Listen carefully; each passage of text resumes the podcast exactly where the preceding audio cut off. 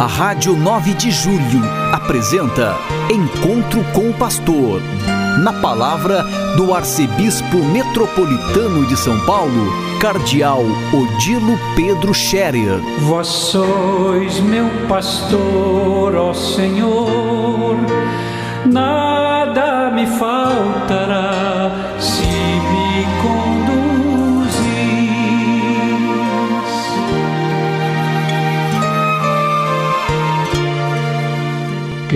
ouvintes da Rádio 9 de Julho, saudação e bênção para todos vocês nesse dia 22 de dezembro. Hoje é uma sexta-feira, cada dia mais perto do Natal. Natal neste ano cai numa segunda-feira. E então nós temos domingo, que é o quarto domingo do Advento, e já no domingo à noite nós celebramos também a noite do Natal.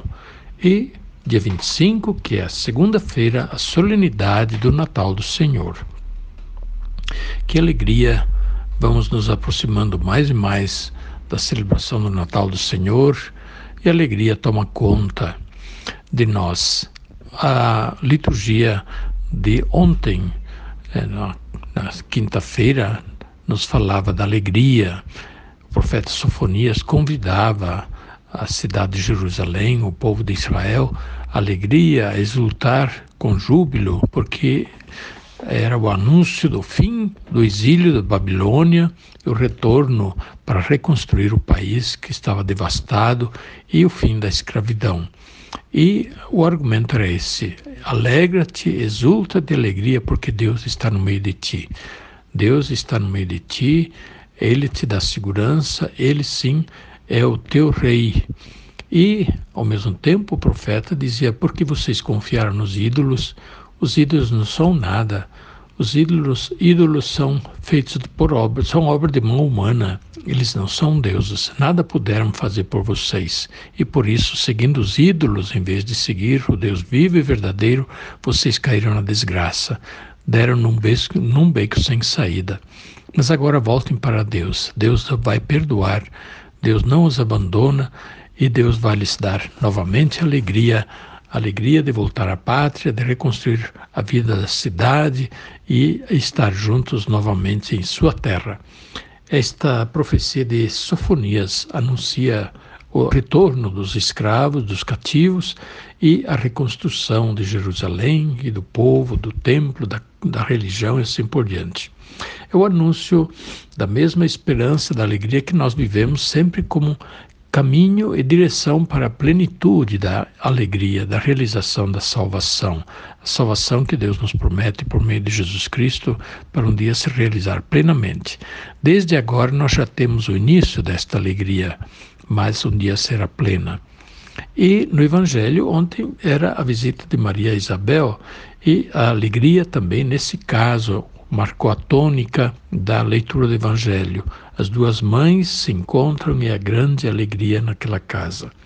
Hoje, na sexta-feira, nós lemos o Magnificat, Maria que responde à saudação recebida de sua prima mais idosa, Isabel, e Maria proclama o belíssimo hino do Magnificat. A minha alma engrandece o Senhor, se alegra meu espírito em Deus, meu Salvador. Mais uma vez, a tônica da alegria faz parte deste hino do Magnificat. E o motivo é este, porque Deus salvou, Deus veio ao encontro, Deus exaltou quem estava humilhado, quem estava prostrado na miséria, Deus elevou. E por isso Maria exulta de alegria e proclama as grandezas de Deus. Este também deveria ser o nosso modo de a gente encarar agora esse tempo do Natal eh, que se aproxima, celebrar na alegria, na louvação de Deus, no reconhecimento das grandes obras de Deus. E assim trazer também alegria ao nosso redor, testemunhar esta mesma alegria para a família, para o mundo ao nosso redor, de maneira que eh, as pessoas possam sentir algo mais do que a alegria que vem de muitos presentes, de uma mesa farta, ou que vem dos muitas, muitas luzes do, e assim por diante, dos cantos. Isso tudo são expressões bonitas, mas o motivo profundo da alegria deve ser este. Ele pensou em nós, Deus se lembra de nós, Deus veio ao nosso encontro para nos salvar. Falando nisso, o Natal vai se aproximando e, entre as tantas coisas a fazer, já lembraram também de fazer a sua confissão. É, procurem fazer a sua confissão antes do Natal. É tão importante a gente celebrar o Natal com o coração renovado e purificado, para que o Natal nos encontre reconciliados. Outra coisa, já está pronto o presépio também na sua casa, presépio talvez montado até com a família toda. Tão bonito, né? Se as crianças, os netos, os filhos pequenos ajudam a preparar o presépio. Assim eles aprendem, eles vão guardar belíssimas lembranças disso para a vida. É uma verdadeira catequese. E se está pronto o presépio, se tem crianças, pois vai, explica o presépio. Leia o texto do Evangelho de São Lucas, que fala do nascimento de Jesus, ou de São Mateus, que fala do nascimento de Jesus, do encontro com os reis magos. E as crianças vão olhar e vão ver este Evangelho concretizado na cena do Natal uma cena bonita, realista e a imagem do Natal que eles vão levar para a sua vida. É, não é diferente do que aconteceu conosco. Eu lembro da minha família que tinha lá o seu presepinho e todos os anos ele era montado, cada ano com um pouco de diferente, as crianças ajudavam, davam ideias, e assim cada ano o presépio aparecia bonito e, e nunca nunca ficou velho, nunca enjoou de fazer o presépio sempre de novo. Sempre foi uma alegria preparar o presépio e ter o presépio na casa durante o tempo do Natal. Mais uma coisa em preparação ao Natal. E onde vamos participar da missa do Natal? Então, domingo é o quarto domingo do Advento. Domingo a gente deve ir à missa porque é domingo. Então, domingo pela manhã e depois meio-dia até o final da tarde, nós estaremos celebrando a missa do domingo.